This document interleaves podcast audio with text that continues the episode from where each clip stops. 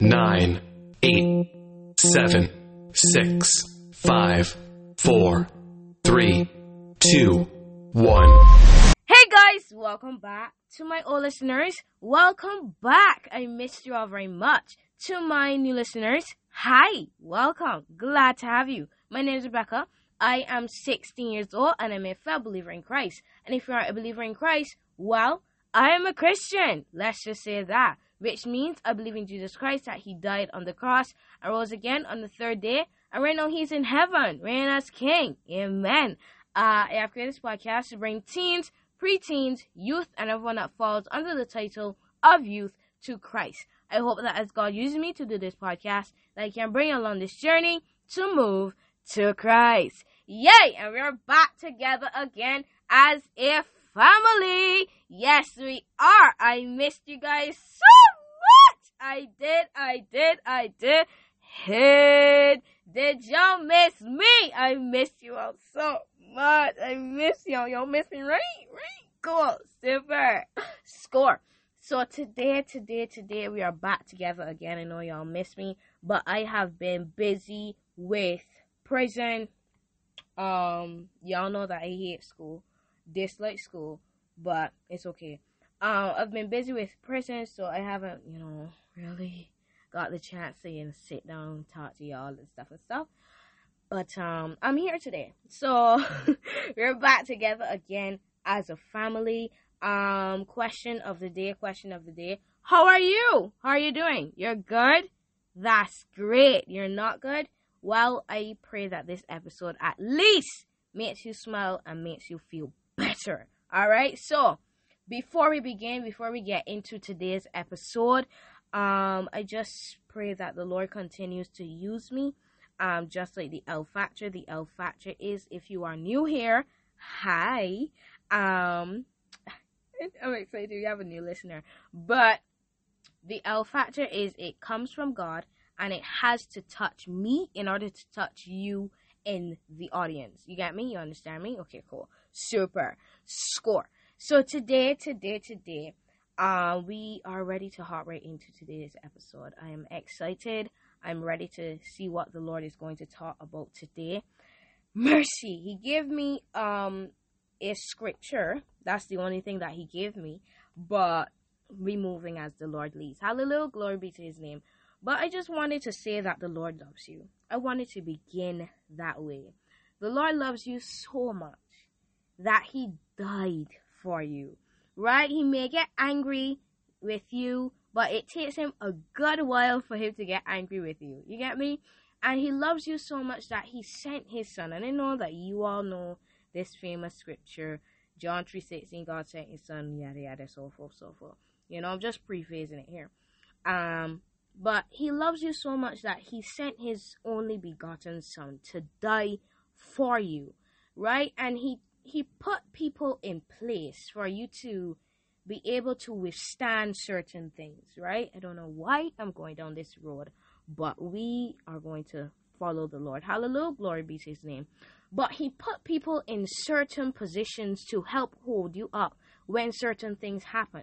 Now, what I've learned about God is that God, I don't want to say is that He, but He does. He tests us to see what we can withstand. I mean, He knows, but He wants to know. You know how like you know something and then you want to know for sure.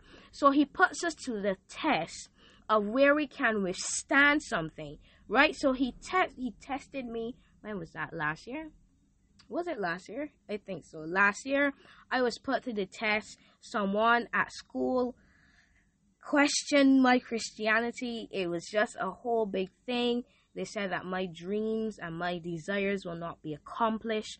And I was just hurt because it came from a person who I looked up to and who was like a grown adult. And who I looked up to and who I cherished so much.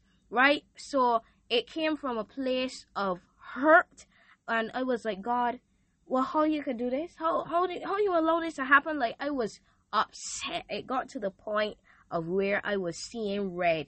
I didn't want to hear from God. I didn't want to see God. I, I was like, God, you promised and you ain't fulfilling this promise. So You know, it's not really working out for me, right?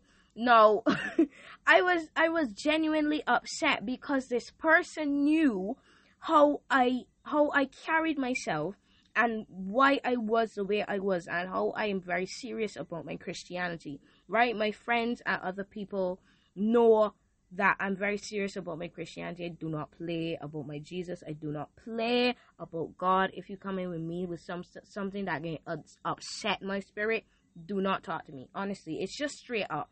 But besides the point.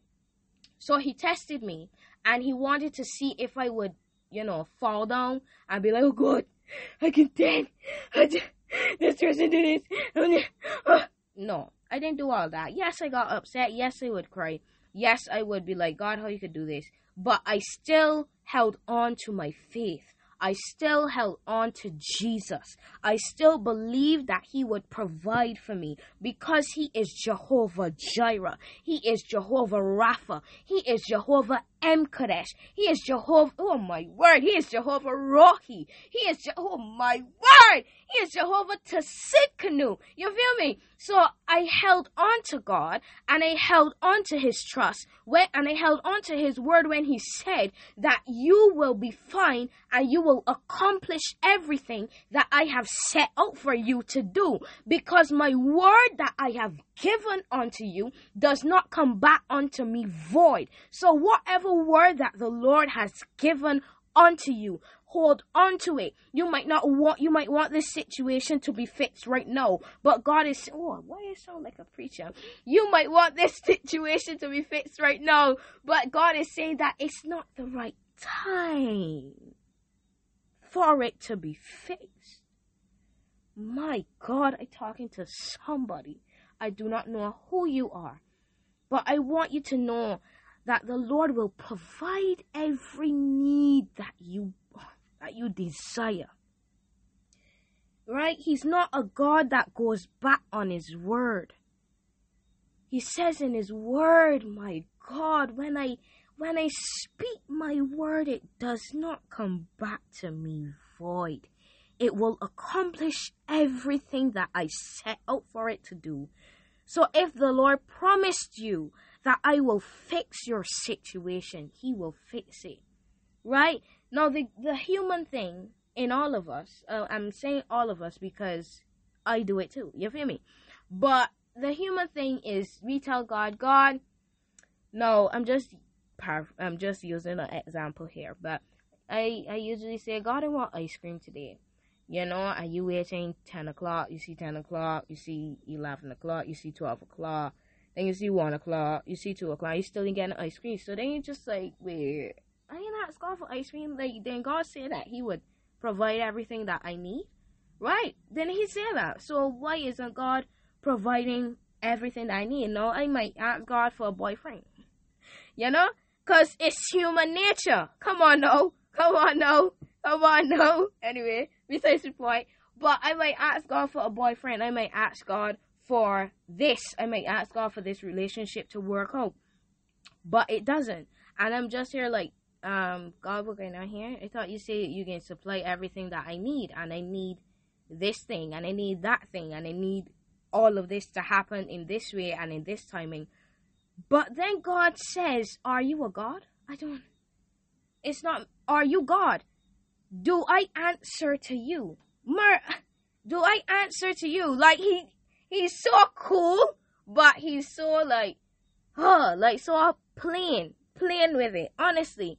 Because we just telling God, okay, God, I want this, that, in this color, in this size, and I want that on top of that, and I want it in this time frame right? But really and truly, we're supposed to give God no sort of thing. Just give Him all the honor and all the praise for waking you up next day.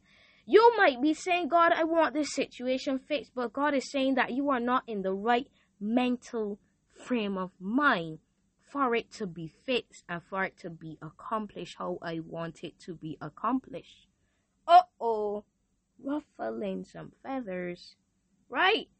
So I want you to grasp that the Lord will always be on time. He may not be on in your specific timing.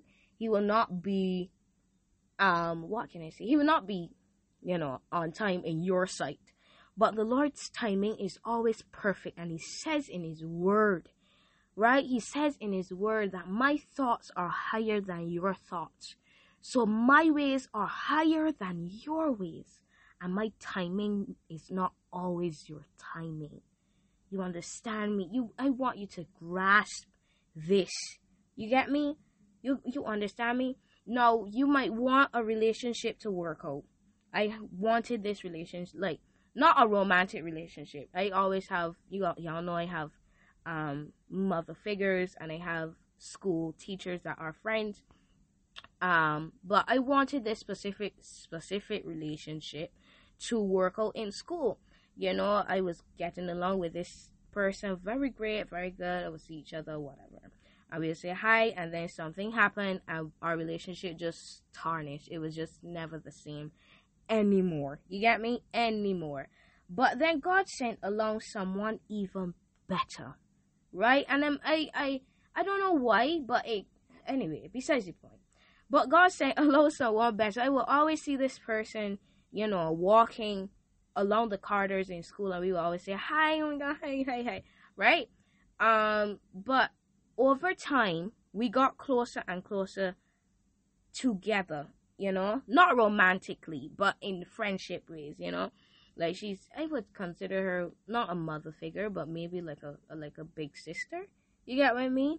Or like, it's it's between a big sister and a mother. You get what I mean? But besides the point, over time, we got closer and closer together, and I was like, God, why why remove a relationship when you could have just told me to end the relationship? You didn't you didn't have to do that to me for me to end that relationship.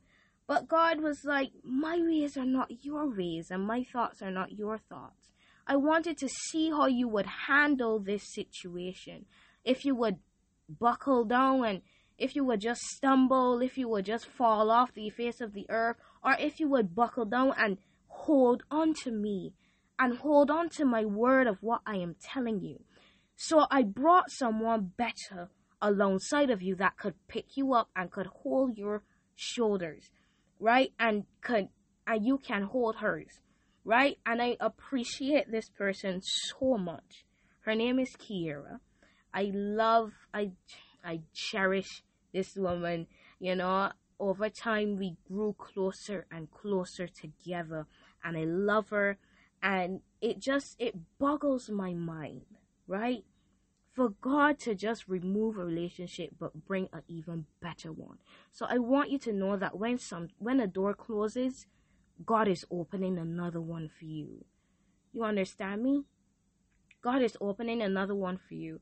And I want you I'm talking I don't know who I'm talking to. Like this was not the plan but be moving as the Lord leads. Hallelujah, hallelujah. Um, I want you to know that the Lord loves you. And when one door closes, another will open. When that situation happens, you may want it to be fixed, but God is saying, I will fix it in my timing. Right? I just want you to lean on me. I want you to lean on me and lean, hold on to my word that I have given you because you are my daughter and you are my son and I love you with an everlasting love. You understand me? I'm talking to somebody out there. I don't know who you are, but I want you to know that the Lord loves you dearly and He wants you to hear His voice. He wants you to hear His voice and hear what he has to say to you. Right? Just trust. I'm I'm hearing, I'm hearing, I'm hearing. Lord, I'm just following your will. I just want you to recognize that the Lord loves you and he cherishes you and you are a diamond in his sight. Right? You are a diamond in his sight. You understand me? You you get like again up and close and personal in your living room today, right? The Lord loves you with an everlasting love. He loves you with an everlasting love and He will always take care of you. He will always cherish the moments that you spend with him, you know? So it may not be the timing that you want something to be fixed. You might be saying, Oh God, God don't love me. God don't look at me. God don't do God don't do you know? But God is saying, My ways are higher than your ways, and my thoughts are higher than your thoughts. Right? And in Genesis, in Genesis 22, verse 14, I'm reading from GW, God's word. It, it, it says, Abraham named that place, the Lord will provide. It is still said today, on the mountain of the Lord it will be provided. So the Lord is saying that I will provide everything that you need and more. So do not worry. You might have that relationship ended, but you could be like me. I have a relationship ended and someone, and God brings along someone even better. Right? It may not be like my situation where it was a platonic, um, you know, relationship. It might be a romantic relationship for you. Right? So I want you to understand and I want you to get it into your thick skull right? because I got thick skull too. Sometimes the Lord has to repeat certain things, right? So I want you to acknowledge that and hear from the Lord and really just just dwell in his presence because he has need of you and he wants you and he wants to talk to you because he has plans and he has business. He has business to do with you. Seriously. Sorry for little Beijing. But the Lord has business to do with you. Are you just holding up the progress here? Right. You're holding up the progress here. Right. So the longer that you hold up the Lord is the longer that people begin to be saved. Because sometimes our plans, the Lord's plans for our lives, is tied to people being saved. oh. Well, I I don't want to carry on to 25 minutes, but the longer we wait for God's plans, you know, for us to see God's plans in our lives unfold, is the longer that we are not getting out there and saving people. So our the Lord's plans for our lives is just tied to people being saved. So don't miss the opportunity. Don't don't please please don't miss the opportunity. Okay. But I want to give the opportunity to other people to give their heart to the Lord Jesus Christ. So, if that is you, hi. Um, all I ask is that you bow your heads and you close your eyes, reverencing God. All right. Repeat after me, dear Lord Jesus. I know that I am a sinner, and I ask your forgiveness. I believe you died for my sins. I rose from the dead. I turn from my sins now, and ask to come in and ask you to come into my heart and my life and be, and be my Lord and Savior, Jesus Christ. In Jesus' name I pray. Amen. Amen. Amen. Amen. Amen. Welcome to the Christian side. If you said that with your mouth and you meant it in your heart, the Bible now tells me that you're now saved. So welcome to the Christian side. You already know what's coming. Well, you don't, but to my chest to my OGs, to my OGs. Are you ready? Are you ready? Are you ready? Are you ready? Are you ready? And a one, and a two, and a welcome to the Christian side. Welcome to the Christian side. Welcome to the Christian side. Ah, ah, ah, ah. Welcome Ah, ah, ah. Welcome to the Christian side. Yes, sir. Yes, sir. Yes, sir. Yes, sir. Um, if you have fallen out of faith with the Lord and you would like to get back to Him, all I ask is that you bow your heads and you close your eyes, reverencing God, reverencing God. All right, bow your heads, close your eyes. There you go. Dear Heavenly Father, thank you for another beautiful and blessed day in this listener's life. God, they have drifted away from you and would like to get back to you. So, God, as, as you have left the 99 to go searching for them, God, I pray that you wrap your wings around them and protect them like how a mother hen protects her chicks from the temptations of this world because God is not easy being a Christian Christian and being a teenager. God, I ask that you protect them for, from all the temptations of this world because God ain't easy. So I ask these things in your mighty and your precious name. In Jesus' name I pray. Amen. Amen. Amen. Amen. Amen. I like a nervous. I don't know who listening, but I like a nervous. Um, like messing up words and stuff. Anyway, besides the point. Are you ready? Are you ready? And a one, and a two, and a welcome back to the Christian side. Welcome back, hey, to the Christian side. Welcome back to the Christian side. Ah, ah, ah, ah. Welcome back ah, to the Christian side. Welcome back, hey, to the Christian side. Welcome back to the Christian side. Ah, ah, ah. Welcome back to the Christian side. Yes, sir. Yes, sir. Yes, sir. Yes, sir. So, guys, we are at the ending of this podcast. I know I'm gonna miss y'all, but I want you to always remember that I love you. God loves you. Why? Because yes, Jesus loves me. Yes, Jesus, He loves you. Yes, Jesus, He loves us. For the Bible tells me so. Yes, the Bible does, does tell me that in John 3.16. I got you, and God got you. May the Lord who created heaven and earth bless you from Jerusalem. Turn down your volumes. Turn it down. Turn down your volume. Turn it down. There you go. Bye, guys. See you next time. I told you to turn down your volume. You didn't listen. You did not listen. It's okay. You can turn it back up. You can turn it back. I'm finished. I'm finished. Bye, guys. Gotcha.